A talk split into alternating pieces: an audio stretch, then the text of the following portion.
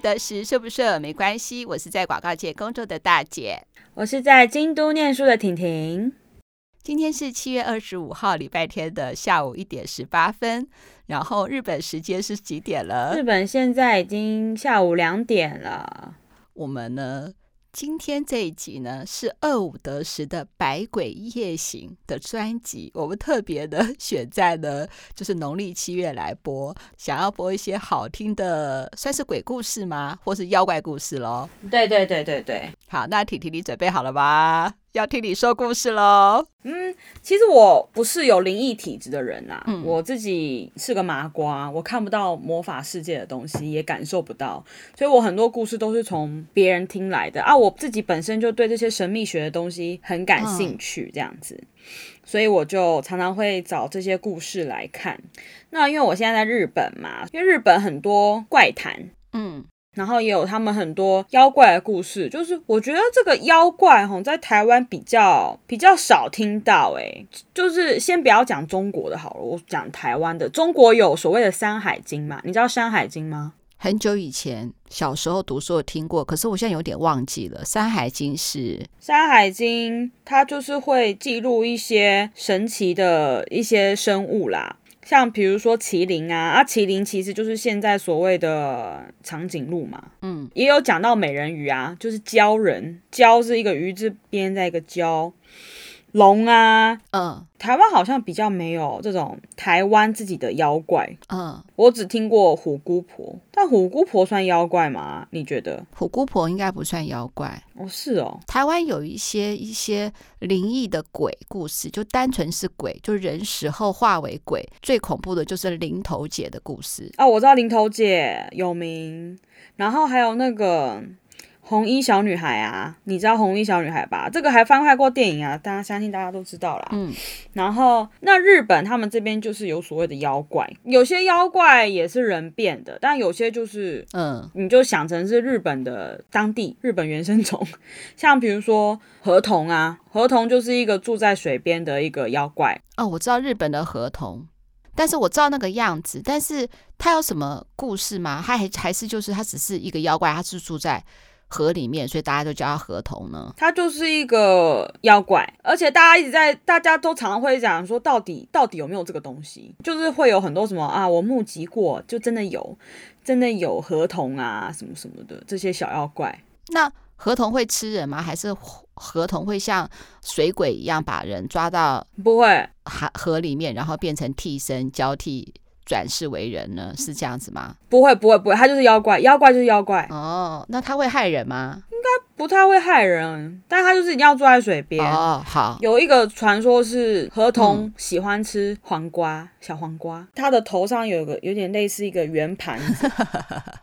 嗯，然后那个盘子里面一定要装水，嗯，要不然那个水如果没了，它就会就被变得没有力气，这样子。哦，嗯嗯，对对。然后那个盘子对他来说很重要，嗯嗯，蛮典型的日本妖怪啦。那我今天要因为要配合鬼故事嘛，还是要有一点恐怖的气氛，对吧？嗯嗯嗯，要不然只是讲那种可爱的小妖怪也蛮无聊的。那就是我想要跟大家讲一个，就是日本他们这边可能跟台湾的概念有点不一样，但又有一点说得通的东西，就是。嗯，日本人他们有言灵跟身灵，言灵跟身灵。嗯，言灵就是言语的言，灵就是灵魂的灵。嗯嗯嗯嗯。那其实我们道教也有嘛，我们讲修行就是修身、修心、修口嘛。嗯，对对，有有。对，那为什么要修口？要积口德。对，没有错。要常说好话。对，那日本人他们觉得说，当你的意念很强的时候，你说出来的话，那句话也具有力量。就是很像有那个话有灵魂一样，嗯嗯，我不知道我这样讲对不对啊？如果有真正的民俗专家的话，欢迎来跟我就是矫正一下，嗯嗯嗯，嗯，我自己的理解是这样子啊。那那这个故事是我在 PPT 看到的，那我不讲，我不会全讲，我怕那个作者会不开心，嗯、我就大致讲一下，哈，提一下当个例子，跟大家讲言灵的概念。就是呢，比如说我很恨这个人，通常我们那种很强大的力量都是很负面的嘛。对，当然你也可以，当然你也可以，我衷心的希望你幸福，这也算。可是这种的强度一定不会比我很希望你去死来的那个恨意来的重嘛，对不对？对耶，如果说好像真的，如果说可以，嗯，来比较的话，好像祝福的心，嗯，强烈到真的没有像恨这么可怕。你看人真是这样子哈，为什么不把爱意比恨意来的强呢？好像真的没办法。嗯，我对，而且那个恨更容易产生。嗯嗯，对你，因为你对我不好嘛，我马上就感受得到啊。嗯嗯嗯，对，那可能如果说你对我好，可能是细水长流的，不效果不会这么立竿见影，应该是这样讲啦。嗯嗯嗯。然后呢，比如说我真的很恨一个人。我恨到我很想要，就是叫你去死这样子的话，那个“去死”那两个字的意义就可能非同凡响啊。那之前好像就是有一个我在 PTT 看到的故事啦，他是说他跟他的朋友一起出去玩，同时出了车祸，然后他朋友死掉了，嗯，不幸过世了。那之后那个故事的主角呢，开始就会嗯，比如说被鬼压床啊，或是碰到一些啊、很经典的灵异事件这样子。后来他就他那时候是觉得说，会不会是他的朋友想要来抓交替？嗯嗯，因为就只有他一个人孤单的离去了嘛。他原本是想说会不会是这样，可然后就想说找个道士或者法师来解决这件事情，然后顺便可以希望可以跟他的朋友谈开，就是希望他好好的放下。那结果去了道士就说这个不是你朋友，这个是言灵。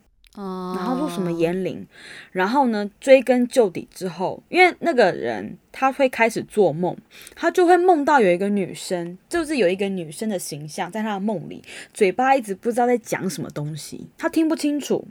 然后后来越梦越梦，就越靠近那个女生，然后最后他终于知道那个女生在讲什么了。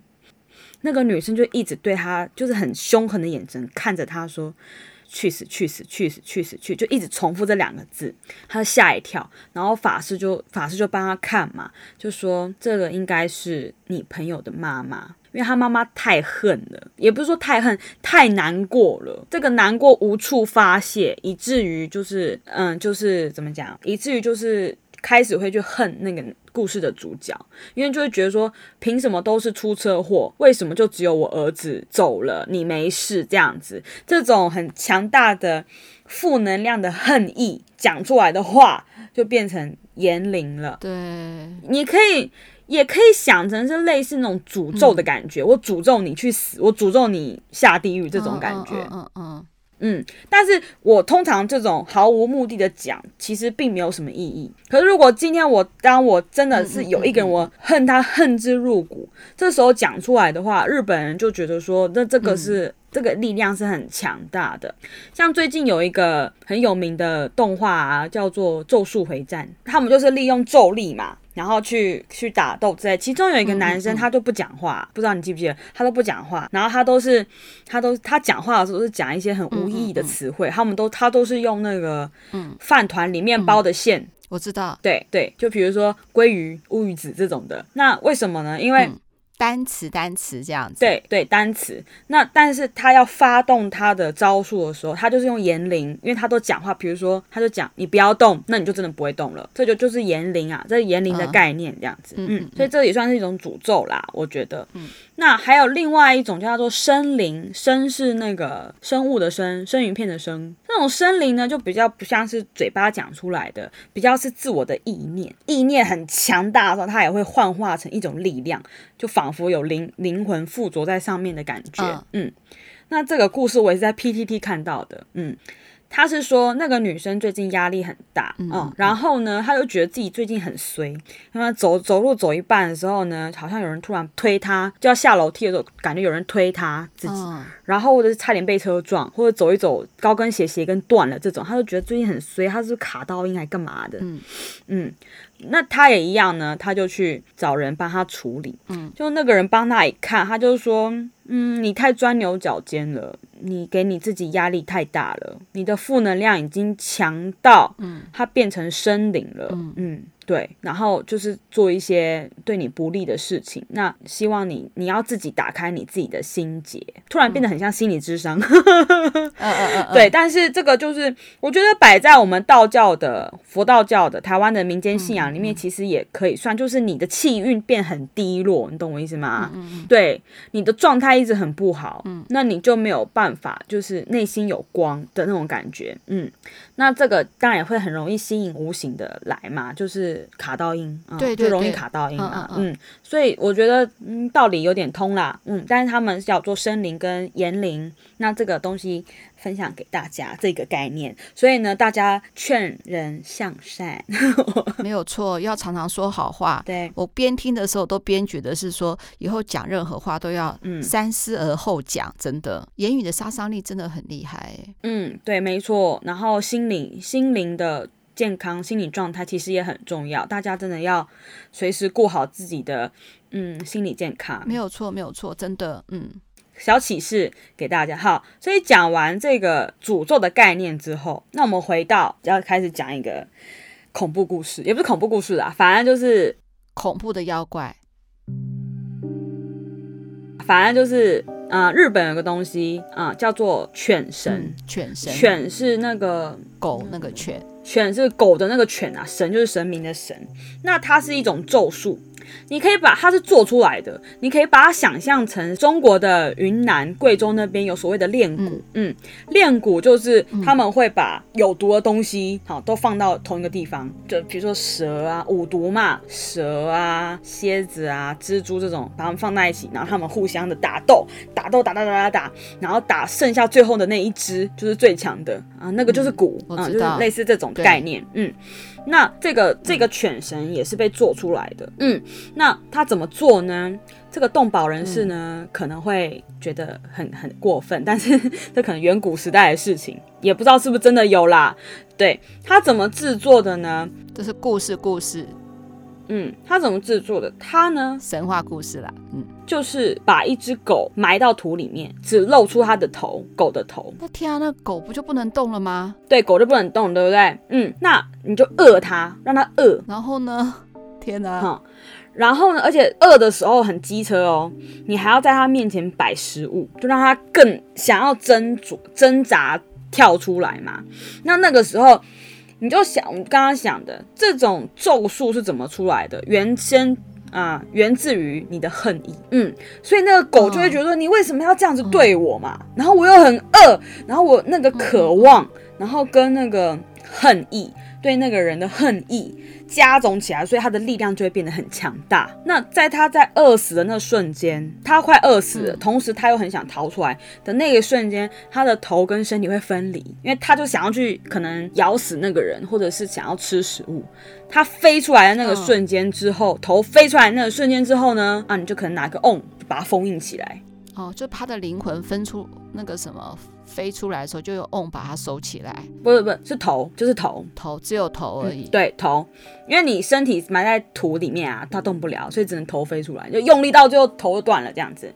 嗯，然后飞出来，飞出来了之后呢，施术者哈就会把那个头封印起来，哦、然后加一些什么咒术、一些施法，然后这个东西就为你所用了，就叫犬神。所以也有说法就是式神嘛，式神就是那些。嗯，施术施术者旁边的一些小工具，养小鬼的感觉啦，对，这就变成他的一个，变成他的式神了，就是这就是犬神的由来。那那个什么施术者会不会得到报应？应该会吧，因为他得到了这个武器，可是是用这么可怕、又残忍的方式，所以那个施术者是不是以后也会？达成目的或是怎么样的话，会被这些咒念反噬，应该会吧？反噬的话，应该是有啦。就是我觉得它比较可能像是你只要。有怎么讲？被看到一些缝隙的话，那你很有可能就会被你的你的式神给反噬掉，因为毕竟你是控制他们的人嘛。但是通常，嗯，因为我在看我查的资料里面没有太多这种记载。有有一个说法是说，这个犬神的由来呢，是源自于日本的四国，就是这个术士是从那边过来的。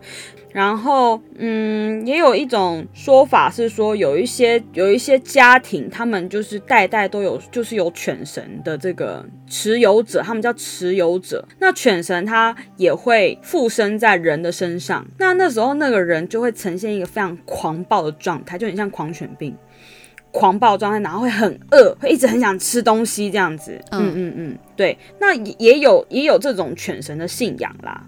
信仰，所以还拜犬神不成？嗯，人都是这样子的，力量过于强大的东西，有时候人就会去拜拜，就会去奉信仰它。因为其实，呃，日本也会拜一些咒灵。他们会拜怨灵，日本就有三大怨灵啊，其中有一个是，嗯，但通常那种怨灵都是特别会来拜的，已经等级是到会搞得天皇已经快要灭子灭孙的那种，哦，嗯，天皇就会妥协，就是好好赶快帮他盖一间庙这样子。其中有一个怨灵是学问神，学问神做学问那个学问神，嗯，对，就是很像我们的文昌帝君，嗯，考试的时候大家都会去拜。然后，但是它其实是怨灵，嗯、就是过于，就是太过于强大之后，人们就会就会变成人们的信仰这样子。是哦、嗯，这就是犬神的故事。台湾好像也有，之前听过什么五鬼符，这种就是用鬼来敛财的这种的，那个也是很恐怖。对，就是其实坏事不要做啦，你没那个你没那个道行，就不要碰这些黑魔法。我觉得那前面这个故事有点恐怖嘛，毕竟还投手分离，这那很可怕的事情。那我们再讲。一个另外一个比较可爱的叫做作夫童子，作夫童子，嗯，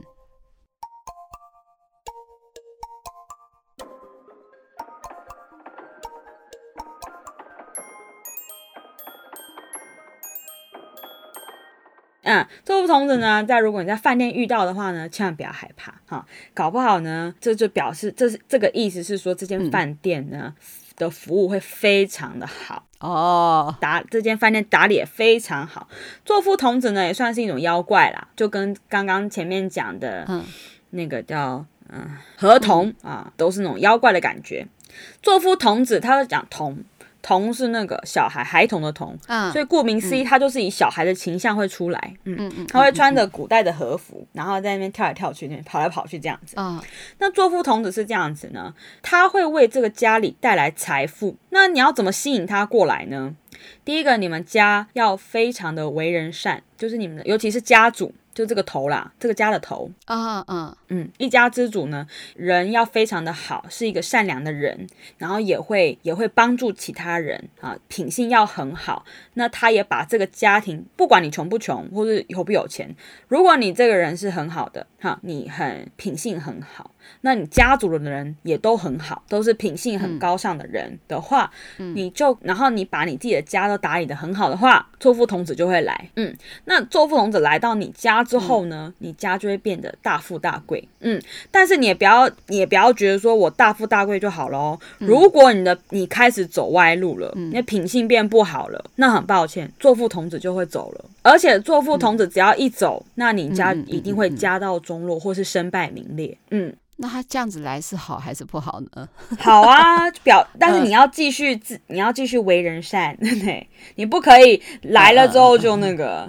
就就放松了这样子，嗯嗯，嗯。那那个什么，嗯，嗯他他有一个说法，就是说，嗯，日本的作父童子啊，他比较喜欢古代建筑，所以其实基本上在那个五星级饭店看不到，你要住是去住那种，嗯，像那种温泉饭店那种的，哦、会有个妈妈桑跪在旁边跟你说啊，我们早餐准备好了，请用餐的那种那种饭店，对，打地铺那种的哦，温泉旅馆，嗯。所以说你嗯，比如说住那个合适的房间的时候，睡在榻榻米上面，搞不好会看到座敷童子突然跑过去，是这样吗？对对，他们就会是小孩子的形象，然后可能拍个皮球啊，就跑来跑去这样子啊，哦、嗯，然后那他他很喜欢吃红豆饭哦，好可爱哦，嗯，就像我们的那个哪吒三太子喜欢吃圈圈饼干一样。对对对对对，所以他们也会供奉一些那个红豆饭给他们吃，那其实就很像地基主啦，嗯嗯嗯，只是台湾的地基主是每个家都配有一一个，嗯、对，但是他们没有，他们是你好我才会过去，嗯。嗯。这样子，对对对，嗯、但是就是他们也会蛮调皮的，对他们也是有点像，就小朋友嘛，有时候也调皮，可能会捉弄你一下。嗯、对，那其实有一些，我记得有一些日本的，也不是有一些，就我曾经看过有一个温泉旅店，它的招牌就是说作夫童子在我们这里，我们这里有作夫童子。是哦，对，所以如果你想去看看你能不能感应得到他们的话，你就可以去住住看。那这个，但是呢，这个座敷童子怎么来的呢？就有一个蛮悲伤的故事的，嗯，蛮悲伤的故事，就是，很久很久以前，日本蛮穷的嘛，那尤尤其是可能土壤比较没有那么肥沃的地方。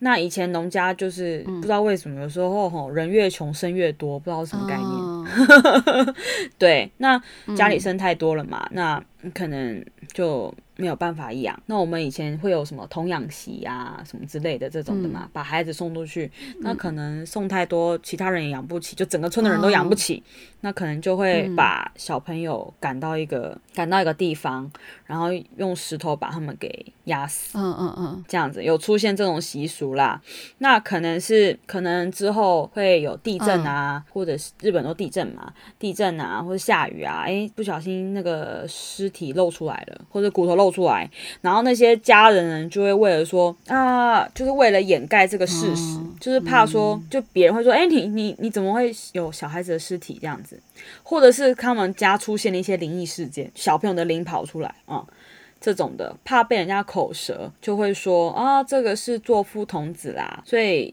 有可能座敷童子就是这个的产物，嗯嗯嗯嗯，是有这个说法的，那这就是。座敷童子的故事，嗯嗯，嗯，可爱吧？他们是小朋友啦，所以如果有些灵异体质的人，搞不好可以去看一下。但是我也不知道他们，他们跟一般的小孩子的灵或者什么阴灵那种很恐怖的东西有什么样的差别？是、哦，反 正看得到的朋友可以去试试看，我是看不到这样子。嗯，好。那我那个第三个故事呢，我要讲的一个是，嗯，很多地方的神话都有出现过的，而且呢，这个角色呢，它在中国的历史也有出现，在日本的历史也有出现，甚至他们之间是有互相的连结，说不定的。它叫做玉藻前。哦，玉藻前我知道，因为我有玩阴阳师 SSR 级的式神，没错，它是叫做玉是玉，嗯，珠圆玉润的玉。藻是海藻的藻，钱是前面的钱，嗯，好，嗯，玉藻前是什么呢？嗯、它是一个九尾狐妖，九尾狐我会想到那个火影忍者，啊、对，九尾为什么会是九尾狐呢？那我记得中国也有类似的传说，嗯、就是狐狸练成精之后，他们继续修炼嘛，嗯，你道行越高，就会多长一。一条尾巴，嗯嗯嗯、那九尾、嗯、九条尾巴就是已经非常厉害，嗯、就到顶了，已经没有再办法更顶了，你就是 top 才会是九尾狐。那这个玉藻前呢，嗯、它呢这个传说呢是在日本的室町时代，嗯的时候被记载的。那个时候呢，玉藻前呢，她就是一个绝世大美女，嗯。绝世大美女，然后她是狐妖嘛，然后呢，她就去诱惑天皇。哎，那个是什么天皇呢？嗯、是那个鸟羽天皇的宠妃这样子。嗯、然后，其实我觉得这个历史背景可能有点像是外戚干政啊，然后可能朝臣很不爽，所以就把这个女生变成是九尾狐的一个概念。嗯，那这个妖怪呢，他就诱惑我们的。诱惑天皇，嗯、那天皇就不上早朝了。然后呢，看起来那个也是迅速的消瘦下去，感觉像阳气被吸了的那种感觉。然后呢，他又觉得这样不行，这样不行，这样不行。嗯、这是发生什么事呢？我们的我们的那个天皇一定是被妖怪给害了。嗯、所以那时候就请了当当时的阴阳师，就是安倍一家的阴阳师来。然后呢，阴阳师一看，马上知道说这个女生不对劲，她是九尾妖狐。嗯，所以之后就大家就群起就要讨伐这个妖狐嘛，他是妖狐，妖狐就跑啊跑啊跑啊跑啊跑啊跑，然后就逃逃逃逃逃到一个地方，有这么一个说法是说他那个他逃到了一个水边吧，哈。那那个水边，他就假装自己是一只蝉，嗯、但是呢，就大家找，大家说，哎，没找到啊。然后，可是呢，就看到，哎，那只蝉下面，嗯、因为它的河湖边呐、啊，那湖就映倒映着九尾狐的样子，就像照妖镜的感觉，有没有？然后看啊，就是你，然后把他抓起来了，这样子。对，但是好像之后他有跑走，他有跑走之后呢，他跑到了一个地方，就他也有受伤吧，他跑到了一个地方叫做。那须野原的一个地方，我不知道在哪里，我不知道现在 的话在哪，反正他就跑到那个地方，他幻化了一个石头，变成石头了。嗯，他变成石头了。但是呢，他变成变成石头之后呢，就会只要有人靠近那个石头，他就会那个石头就会把他们的命给夺走。哦，虽然他已经变成石头了。在那边哪里都不动，但是人 靠近它还是会被它吸取魂魄，就对了。嗯，有毒的石头那种感觉。嗯，所以后来那个附近的村民就叫这个石头叫做杀生石。嗯，然后后来呢，嗯、就是有很多高僧想要去镇压这块石头，就封印这块石头的感觉，但是都没有办法。哦、嗯，到后来是有另外一个很厉害的和尚，叫做玄翁和尚，好，把这个终于把这个这个石头给破坏了，这样子。但是这个破坏的石头呢，就飞散各地，所以分散各地的碎石还可以继续夺人生命哦。有这样子讲啦，所以始终就是没有办，可能就是没有办法把它彻底的灭掉这样子。本来是一个恐怖，现在变成碎成，比如说七八十片好了，变七八十处都会有一个很恐怖可以夺魂的小石头，那么更可怕了，变它的分身了。我不知道哎、欸，这个后面故事就没有讲了，但是可能就是留一个那种小片尾彩蛋的感觉。一定不可能只有一只吧？我觉得其他的狐狸妖怪也在默默的修炼当中。嗯 只是这只特别有名，那这只呢，为什么会说到会跟中国历史有关系？因为这这一只狐妖啊，这个玉藻前呐，嗯嗯，大家都说很有可能，很有可能就是以前的嗯纣王时代妲己，妲己也是狐妖嘛，我们有这样子传说，对不对？搞不好就是同一只，嗯，那这个时候就要讲到《封神榜》那。妲己也是一个非常美丽的狐妖嘛，也是诱惑了，也是诱惑了纣王，嗯、然后还酒池肉林啊，嗯、做了一些暴政嘛。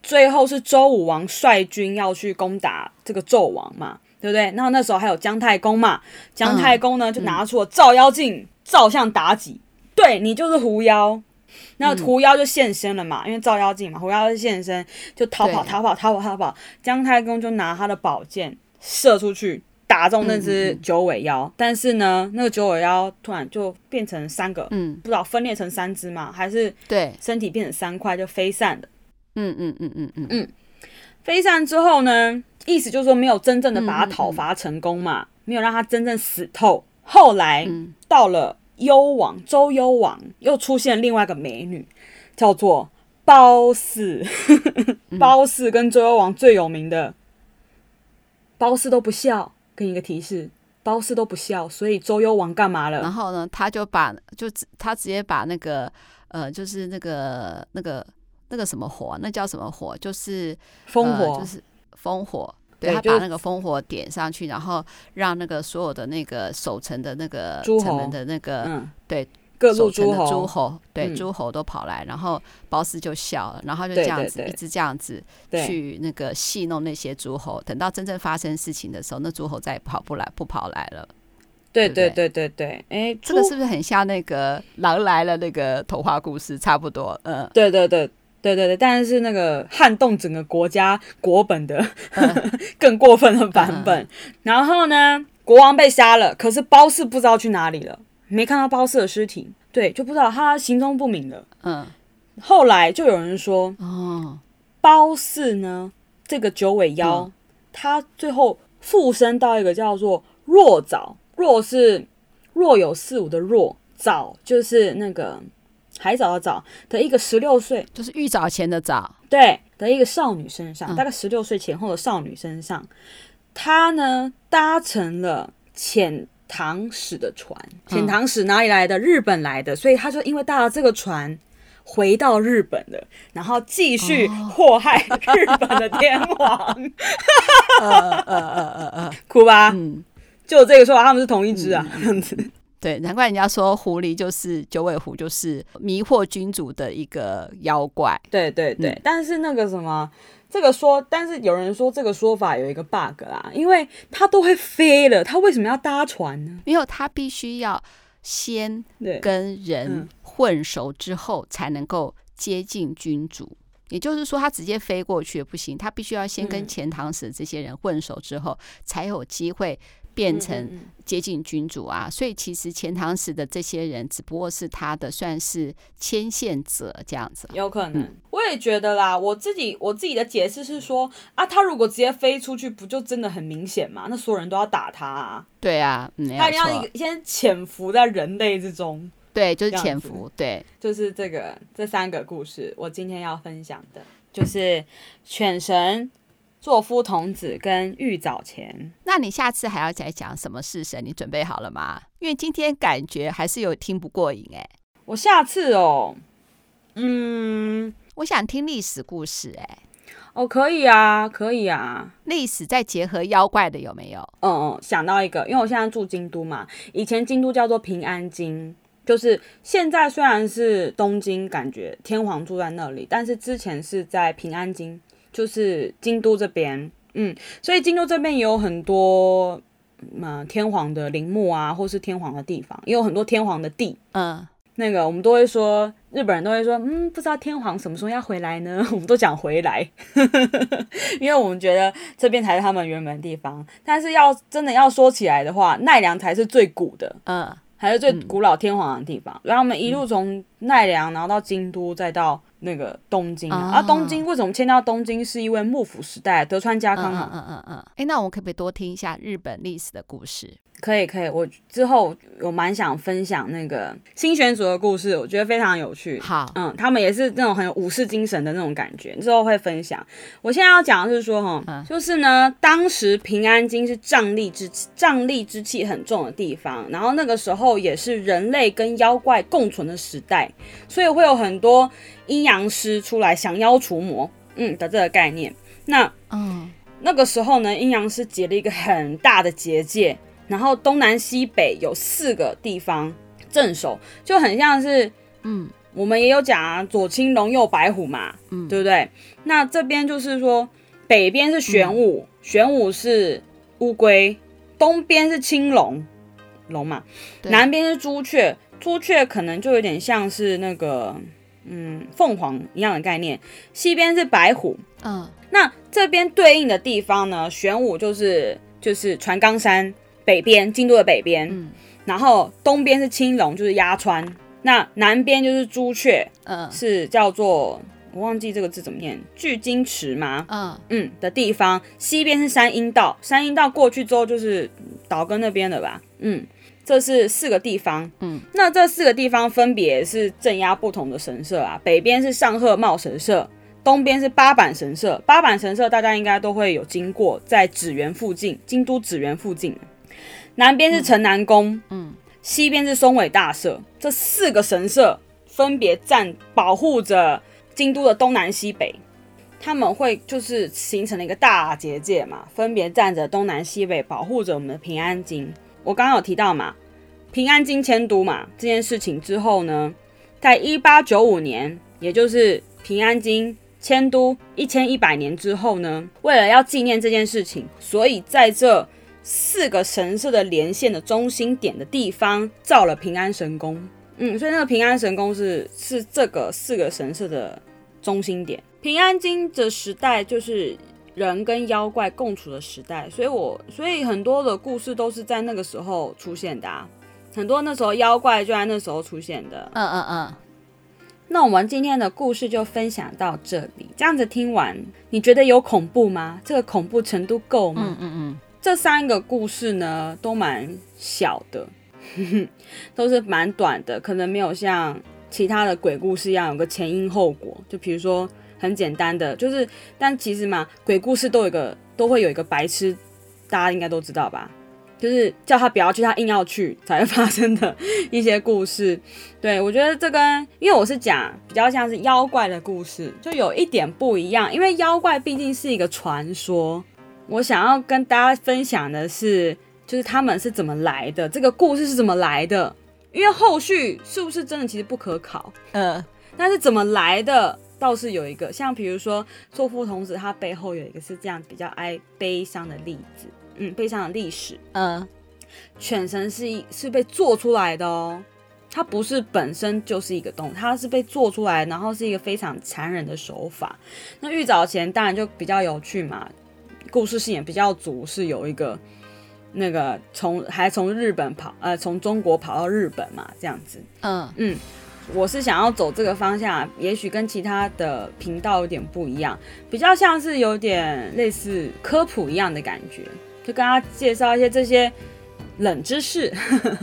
那我还是很期待嘛，期待历史故事了，因为我这个人比较爱听故事嘛，那我就很期待历史故事喽。那最后婷婷要不要做个结尾呢？好，二五得十，顺不顺没关系。如果你喜欢今天我们的分享的话，请一定要分享、订阅、留言，让更多的人可以听到我们的声音。然后记得一定要五星评价哦。对，我们已经第三季开始了，我们希望呢，这也算是一个好的开始。我们希望我们的节目内容多更多元，然后呢，让大家每一次听都有一个不一样的感觉。嗯，没错。好，那我们下次会继续努力，也要继续给我们支持哦。拜拜，拜拜。